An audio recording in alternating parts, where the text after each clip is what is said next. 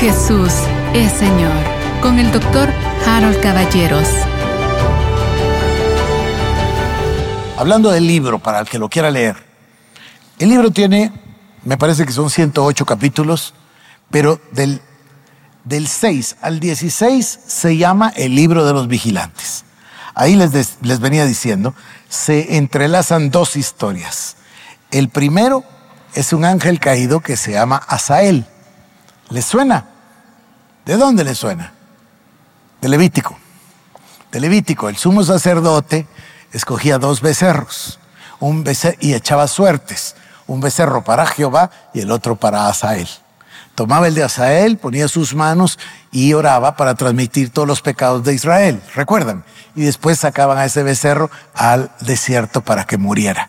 Eh, Es interesantísimo, es, es verdaderamente eh, apasionante esto. Bueno, eso lo encontramos en Levítico 16, 7 al 10. Hay entonces Asael y hay un segundo que se llama Shemihasa. En el relato, el pecado principal de Asael es ese intercourse o revelación de conocimiento del mal. Mientras que en la segunda narrativa, el líder es Shemihasa y su pecado es el de las relaciones sexuales con las hijas de los hombres y la procreación de los gigantes. A ver, piensen un momentito. A ustedes se les había ocurrido que en el momento en que Adán le falla a Dios y comen del fruto prohibido y Dios los saca del jardín, ¿ya saben todo el mal?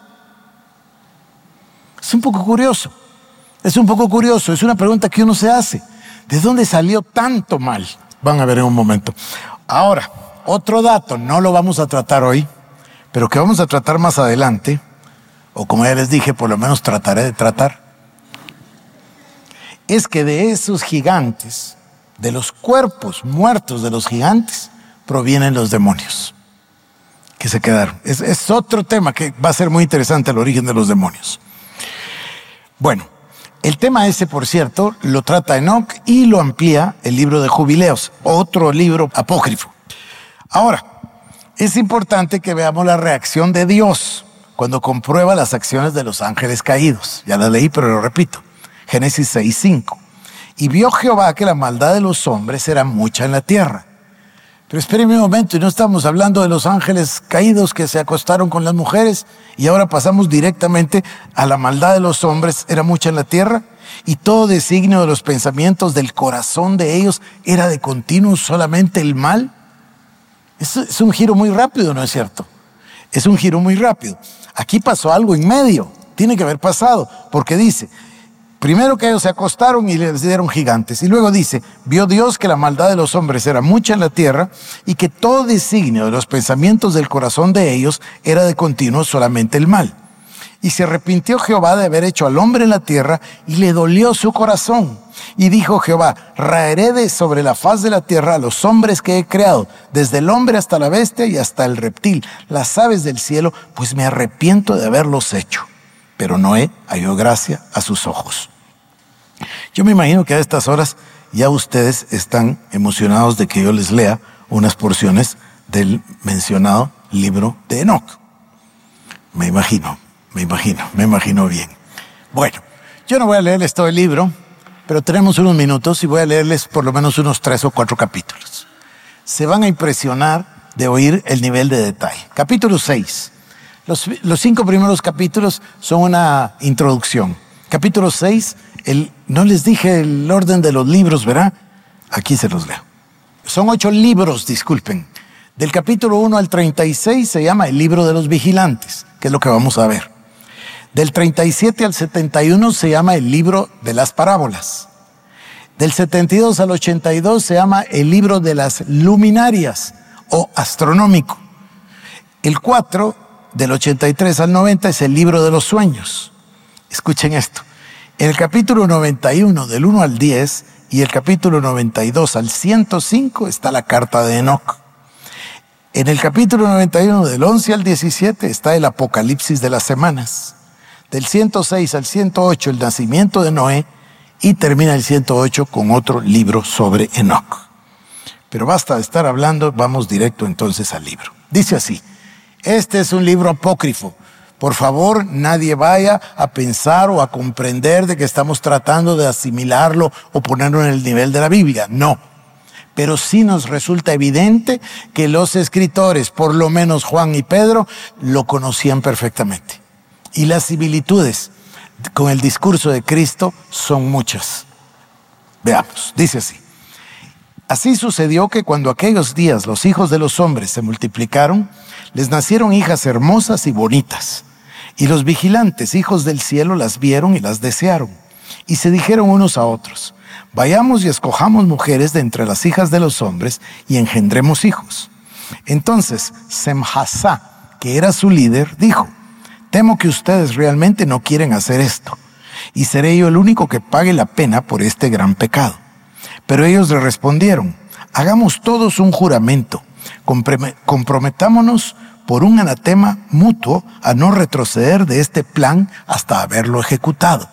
Aquí también me da a entender a mí que si están haciendo un plan y lo quieren ejecutar, no es solamente ir a buscar a las hijas de los hombres. Vamos a continuar en el versículo 4. Todos juraron unidos y se comprometieron unos con otros bajo anatema mutuo, o sea, bajo maldición y eran en total 200 los que descendieron en los días de Jared sobre la cima del monte que llamaron Hermón. Y lo llamaron así porque sobre él habían jurado y se habían comprometido mutuamente bajo anatema. No necesito llevarlos, pero ustedes saben de los capítulos y versículos donde encontramos el monte Hermón. Y estos son los nombres de sus jefes. Shemhasá, su líder, y en orden con relación a él, Artakov, Ramael, Cocabel, El, Ramael, Daniel, Requel, Baraquel, Asael, Armoni, Matrael, Anael, Ananel, Satoel, Shamsiel, Shasriel, Tumiriel, Turiel, Yomiel y Geyadel. Estos eran, a su vez, cada uno líder de una decena. Serán doscientos. Y todos junto a sus líderes tomaron para sí mujeres. Cada uno escogió la suya y comenzaron a entrar en ellas y a contaminarse con ellas. Y les enseñaron, escuchen eso, escuchen estos pasajes. Todos junto a sus líderes tomaron para sí mujeres. Cada uno escogió la suya y comenzaron a entrar en ellas y a contaminarse con ellas. Y les enseñaron encantamientos, magia y cómo cortar raíces. Y les hicieron conocer las diversas plantas y ellas quedaron embarazadas de ellos y parieron gigantes de unos tres mil codos de altura. Los gigantes comenzaron a consumir todo lo que producían los humanos hasta que éstos ya no dieron abasto. Entonces los gigantes se volvieron contra los humanos y comenzaron a devorarlos. Y comenzaron a pecar contra los pájaros y contra las bestias, contra los reptiles, contra los peces del mar y a devorarse los unos a los otros y a beber su sangre. Entonces la tierra acusó a esos forajidos por todo lo que se había hecho en ella. Capítulo 8.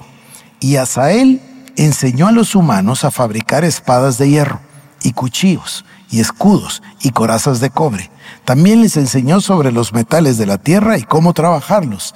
Y les enseñó a extraer y trabajar el oro hasta dejarlo listo. A repujar la plata para brazaletes y otros adornos. A las mujeres les enseñó sobre el antimonio el maquillaje de los ojos, las piedras preciosas y las tinturas para colorear. Entonces creció mucho la impiedad y cometieron fornicación, y se les llevó por caminos equivocados y se corrompieron en todas sus formas. Yo no pude dejar de recordar cuando leí esta a las mujeres les enseñó sobre el antimonio, que el hermano Rocky Scofield me contó una vez de una prédica del hermano Derek Prince. Yo la verdad que no he buscado la prédica del hermano Derek Prince, pero por supuesto lo admiro tanto. Y explicaba él, eh, Rocky me contaba, que para explicar al hermano Derek Prince el espíritu de Jezabel, o espíritu de hechicería, o espíritu de manipulación, o espíritu de control, como los conocemos, que es el mismo, dice que era, el hermano eh, Prince demostró que había una, una línea directa, una relación directa entre el espíritu y la pintura de los ojos de esas personas a quienes domina, o más bien de esas mujeres, ¿verdad? Porque estaba hablando de Jezabel, que domina ese espíritu. Y la palabra clave en el estudio del hermano Prince, no se me olvida, me lo contó Rocky Scofield, era la palabra antimonio. Y aquí lo dice con claridad. A las mujeres les enseñó sobre el antimonio, el maquillaje de los ojos, las, piedras preciosas y las tinturas para colorear. Ahora escuchen el segundo, entra la segunda narrativa. Shemihasa enseñó encantamientos y a cortar raíces. O sea que el primero es el tema sexual y el tema de los gigantes. Este es el segundo. Shemihasa enseñó encantamientos y a cortar raíces. Hermoni enseñó a romper hechizos, brujería y magia. Baraquel enseñó astrología. Cocabel enseñó los presagios de las estrellas y las constelaciones. Sequel enseñó sobre las nubes y los relámpagos. Él enseñó los significados. Artagof enseñó las señales de la tierra. Shamsiel enseñó los presagios del sol. Shahariel enseñó los presagios de la luna. Y todos comenzaron a revelar secretos a sus esposas. Y como muchos humanos estaban siendo aniquilados, estos clamaron por ayuda y su clamor subió hasta el cielo. Capítulo 9. Entonces Miguel, Uriel, Rafael y Gabriel observaron la tierra desde el cielo y vieron mucha sangre derramada sobre la tierra y toda la injusticia y la violencia que se cometía sobre ella. Y se dijeron unos a otros, la tierra clama por él, lamento por la destrucción de los hijos de la tierra, y este clamor sube hasta las puertas del cielo. Y dijeron a los santos del cielo, es ahora a ustedes a quienes las almas de los hijos de los hombres suplican diciendo, lleven nuestra causa ante el Altísimo, nuestra destrucción ante la gloria majestuosa y ante el Señor de todos los señores en cuanto majestad. Y dijeron al Señor del mundo, Señor de los tiempos, Dios de dioses, Señor de señores, Rey de reyes, los cielos son el trono de tu gloria por todas las generaciones que existen desde siempre, y tu nombre es grande, santo y bendito por toda la eternidad. Tú has creado todo y en ti reside el poder sobre todas las cosas. Todo se descubre en toda su desnudez ante ti. Tú lo ves todo y nada se te puede esconder. Tú has visto lo que ha hecho Asael, has visto cómo ha enseñado toda injusticia sobre la tierra y cómo ha revelado los secretos eternos que se guardaban en el cielo y que ahora los humanos los están aprendiendo. Pues Shimhasa los enseña, ese a quien tú habías dado la facultad de gobernar sobre sus compañeros. Ellos han ido a las hijas de los hombres en la tierra y se han acostado con ellas y se han profanado a sí mismos, revelando a ella todo tipo de pecados. Luego estas mujeres han parido gigantes y la tierra entera se ha llenado de sangre e injusticia. Y ahora mira que las almas de los que han muerto claman y se lamentan hasta las puertas del cielo y su gemido ha subido y no puede cesar debido a la injusticia que se comete en la tierra.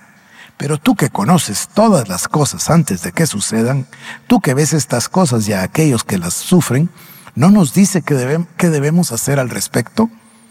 Entonces el Altísimo, es capítulo 10, entonces el Altísimo, grande y santo, habló y envió a Uriel al hijo de Lamec. ¿Quién es el hijo de Lamec? Noé. Y le dijo, ve hacia Noé y diles en mi nombre, escóndete y revélale el fin que se aproxima. La tierra entera va a perecer un diluvio está por venir sobre toda la tierra y destruirá todo lo que encuentre. Instruye a Noé, hijo de Lamec, lo que debe de hacer para escapar. Aquí hay algo interesante. Y preservar su vida, pues su familia será preservada para todas las generaciones del mundo. Y además el Señor le dijo a Rafael, encadena a Asael de pies y manos, arrójalo en las tinieblas, abre un agujero en el desierto que está en Duael y arrójalo en él. Luego coloca sobre él piedras ásperas y cortantes, cúbrelo de tinieblas, déjalo eternamente y cubre su rostro para que no pueda ver la luz y en el gran día del juicio será arrojado al fuego. Me voy a quedar ahí porque son muchos más capítulos, pero es suficiente para, eh, para mostrarles lo que estoy hablando. Ahora a mí me toca regresar la semana entrante sobre la las palabras de Judas, las palabras de Cristo, las palabras de Pedro. Ya ustedes se van a haber hecho una idea, algunos sin duda incluso van a tener interés en conseguir el libro para sí mismos. Es muy fácil conseguirlo, tanto digital o, físico. Yo quiero terminar hoy con una frase alentadora. Según voy entendiendo, y se me abre la mente de que no se trata solo de la caída, ni se trató solo del hombre. Todo ha sido contaminado, la tierra misma gime esperando su redención, todas las cosas van a ser reconciliadas con Cristo Jesús, todas las cosas van a ser restauradas y se va a cerrar el círculo para regresar al plan original de Dios. Y eso por supuesto es Apocalipsis 21, versos 3 y 4. Vi a una ciudad de oro que descendía ataviada para su marido. Y era por supuesto la, la Nueva Jerusalén y el Señor. Quiero dejarlos con esta frase.